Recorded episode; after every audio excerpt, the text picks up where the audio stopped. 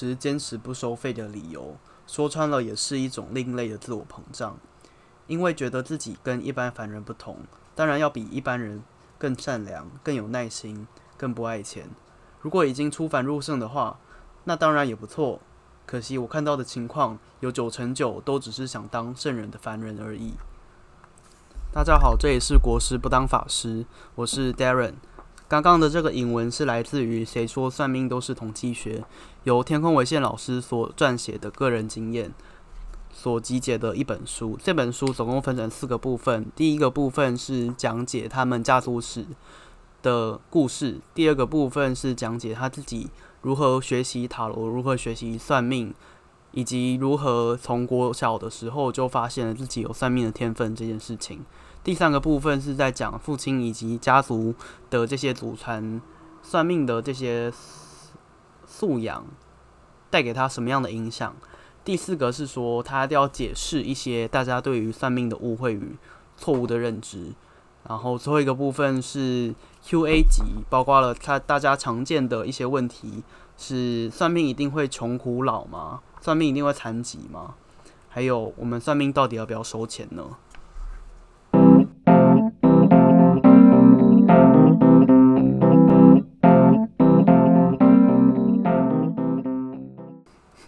我不想再重新讲一次了，反正刚刚录的没有到很好。那也因为就是采取说书的方式，所以一开始的讲话会比较不像平常我在讲话的样子。那这一次我想要讲的是，呃，这个这本书的导览啊。那我就开始讲喽。这本书的前半部分大概花了呃五十几页的篇幅去讲解他们家的家族史，主要的脉络就是。他们家是来自于一个从大陆福建过来的第一代传人所传下来的四个四代相传的家族血脉，叫做蔡冯石命相馆。蔡冯石命相馆在他爸爸的那一代是传给他的，他的舅舅是第四代传人，所以天空为限老师他其实并没有接下蔡冯石家的这个名号，所以他们家目前就是只有维持在第四代传人的地方。他们家有一个很奇特的特色，我觉得很还蛮厉害的，就是每一代的传人都必须要有一本自己的笔记本。那他那个笔记本里面会 会完全的跟其他人的笔记不一样，也就是说，你不能复制前面的前人所留下来的笔记，你必须要自己去理解，然后自己去整理出一套自己的系统。那我觉得这个其实对于任何的算命师来说都非常重要啦，因为其实算命师。每个人的经验都不一样，即便你是同一个家族出身的，那你看事情的角度还是会不一样。所以我觉得很重要的是，你要如何去透过你原本世界建构的方式，然后和你的占星这些上面，或是他们家是传统的东方算命嘛，去透过这些紫微星曜的一些象征去连接。那我只能说，如果有学过算命的人会知道。或是学过塔罗牌的人会知道，其实你对于每一颗行星或是每一张牌，它的感受度是不一样的。所以可能大家都对于魔法师这张牌很有感觉，但是可能大家对于宝剑五的想法就没有到这么强烈或一致。对，所以前面的这一部分都是在讲解他们家族的一些源远流传。目前就是舅舅有在当算命师，那爸爸是副业，以算命为以以算命为副业。然后他们的第三代传人有一个平行的传人在花莲，那这些东西也是他们家有听过，但是没有实际看过的一个人物。到了第二章的地方，老师就开始说他自己的神秘学之路。他是从自己超超怕死这一点开始讲起的。他说：“我的成长过程看起来没啥值得忧虑的。说起我的个性，也跟我日月都在母羊座的妈妈很像，活泼又不爱用大脑。”所以日子过起来也没什么特别闷的地方。我脾气不好，但不太会跟自己过不去。很多不高兴的事情都是过后即忘。我爱玩，爱干蠢事，爱出风头。生活值得尝试跟冒险的事情太多了。除了长大以后，妈妈因着生意忙碌，脾气越来越坏，使我开始对她的管教反感，因而个性变得稍微有点暴躁之外，整体来说就是头头脑简单的孩子。接着他讲到他自己在职场上的。经历，他说，呃，虽然在传播圈经历过很多职位，很多时候都交出还不错的成绩，也一直都有人延揽他进他的团进其他人的团队工作，但是就是工作运不好。他说他自己的工作表现还不错，工作意愿也很强，也很受肯定，但就是会遇到很多奇奇怪怪的人，不是有人卷进了金主的钱落跑，或是弄到节目不得不停摆，就是公组公司改组，要不就是自己突然生病没办法加入重要的案子，所以只好辞职。那这些东西，他最后导致了他有一度的精神萎靡。整个人变成了一团情绪，他辞掉在工作之后，在家里发愣，然后是一试图要理解到底是发生什么事情了。那同时，她的男朋友也跟她分手了。在就是情绪低落之余，她在路上的时候，她捡到了一只猫。那那只猫其实带给她很大的变化，甚至她在猫死掉之后，又重新回到那个很不好的状况里面。不过，猫透过一些呃，沟通师的方式去跟她讲说，其实你不需要太太担心，就是我做一只猫，然后我的猫的灵魂去了哪里？那天空为线老师他在之后也有透过一些方法去说明，其实这些猫都是比较高的灵格的指导灵，在持续低迷的情绪里面，他觉得他一定会受不了，所以他只好整天去书店狂翻生命哲学相关的书。最后刚好看到的是奥修的书。奥修是一个嗯印度的精神导师。这边补充一下，那他就一路栽进去了。那结果栽进去之后，就看到了星盘。最后经过了星盘朋友有会星盘的朋友的启发之后，就决定要学了这个东西了。其实他一开始只只是知道说要确定自己几点几分出生的。不过因为他们家是东方的命理，所以。记录上只有小时，但是他爸还是蛮厉害的啦，就是有帮他看到他自己是哪一个地方去出生的，所以即便他看不懂当时候的原文书，那市面上刚好的占星书籍中文书又不多，所以他就开始看了很多有的没的书。他是觉得说市面上的占星书都抄来抄去的，他自己有去比对。那他就觉得啊，与其看那些抄来抄去的东西，那我不如去实质的体会他们。所以他借了很多关于行星的呃成分的资料啊，还有天文的书啊，那些东西，还有化学分析的书。不过他因为一时之间还没有找到可以学习的老师，所以他就自己研读。在研读的过程当中，他慢慢的看星盘，就知道，诶，这个星盘到底要对我说什么。同时，他也开始就是使用网络去替他的猫咪做一些安排，所以他开始加入了一些论坛。开始加入论坛之后，他也就因此顺利的学习自学塔罗牌。那后来就加入了很多跟大家讨论的地方啊，并且成立了一个女巫的论坛。总而言之，第二章的部分是在说天空为线老师。他透过了猫，透过了分手，透过了转职，去找到了适合他自己的路。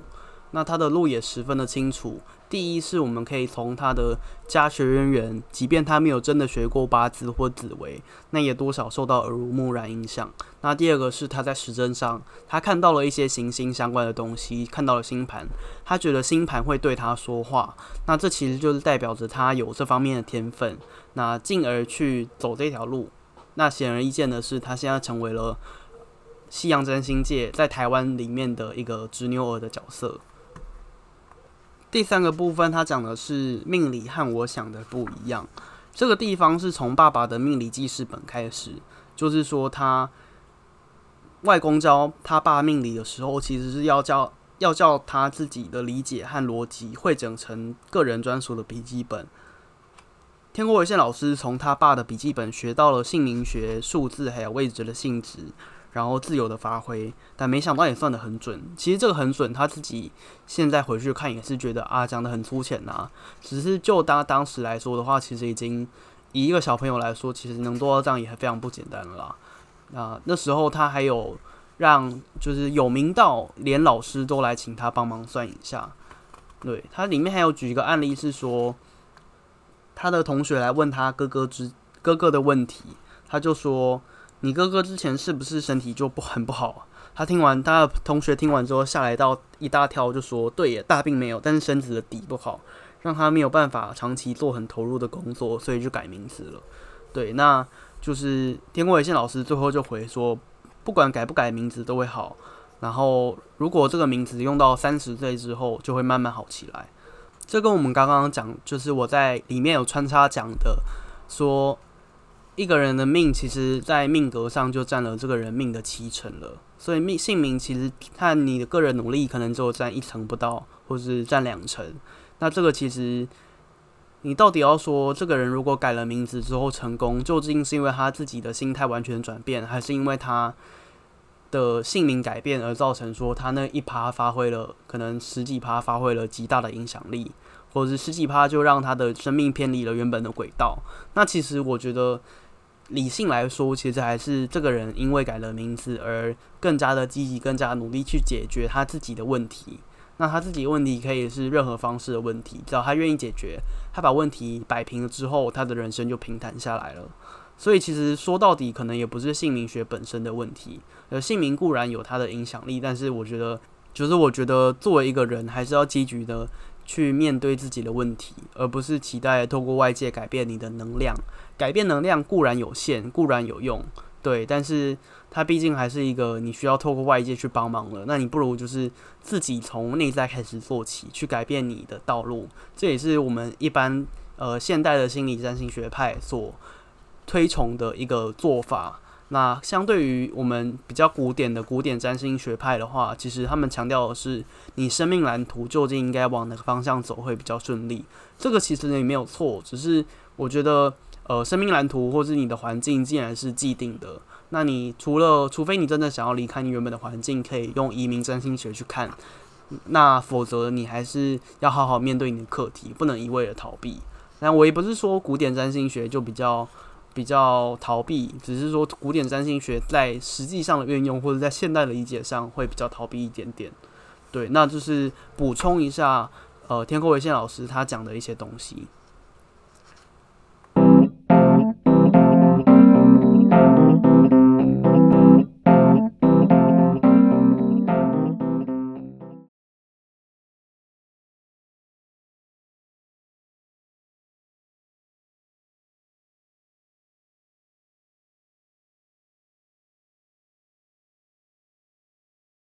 在下面的地方，天空为宪老师他就说了，他自己其实是以简驭繁解读各种牌的。他说，因为占星的一些书都会讲说什么行星落在什么星座是什么样的意思，这个有太多东西了，那他不如就是直接的去问说，诶，像是塔罗牌就问说这张牌为什么会这样子？那如果是行星的话，他就因为家家庭家教的关系，所以他其实不会认为说每一个行星有什么样既定的特质。反而是会从行星的本质，像是我刚刚讲的，他去查了那些行星成分大气的资料。这个其实本来就是在占星上面会使用到的一个解读角度。那或是你可以去问说这件事情是为什么会这样子。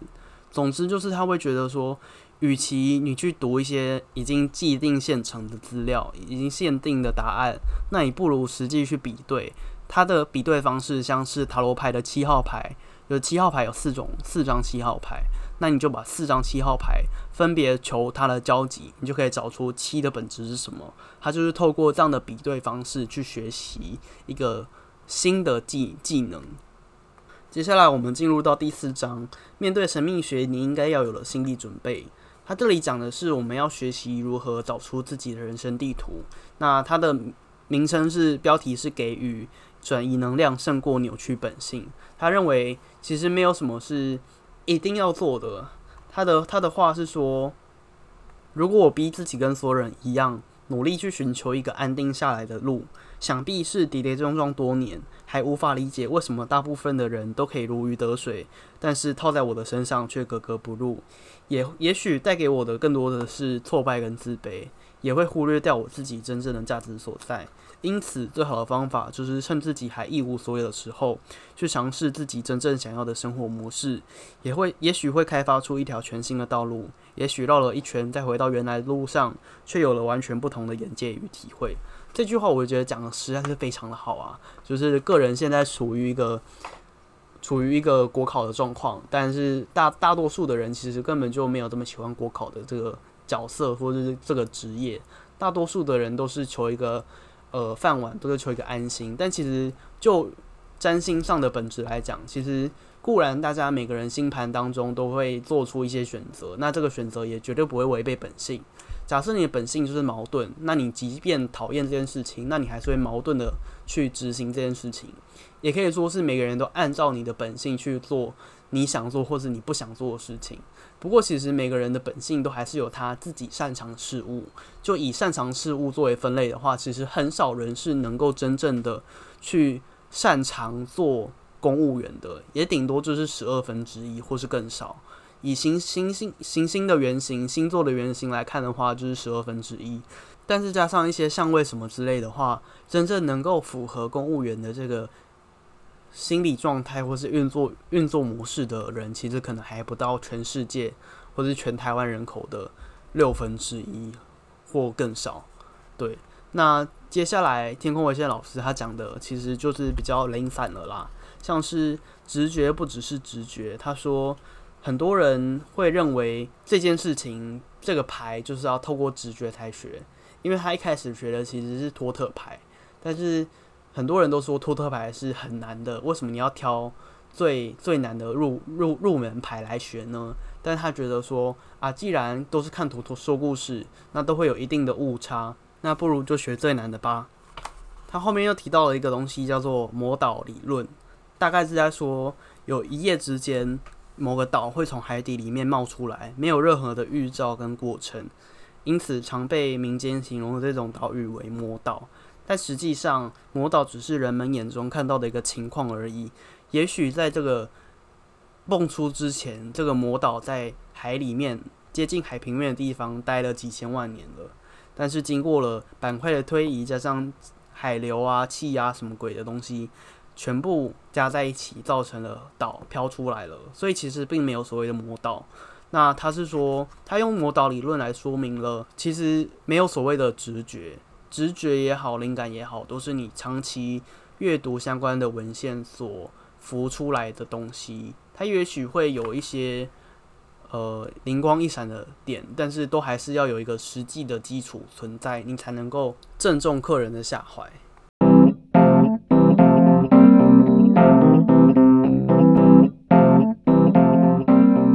所以，我们今天讲了天空伟先老师他家族的家族史，还有他如何学习塔罗牌，如何学习占星，以及他是如何透过家庭的一些素养去认识占星这件事情。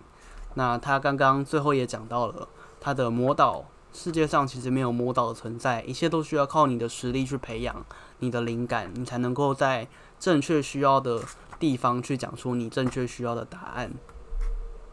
对，那我们今天的节目就先到这里为止。我们下一集会把老师在后面讲到的东西，还有一些 Q&A 的地方，再一并讲出来。那今天就先这样子，我是 Darren，我们下次再见，拜拜。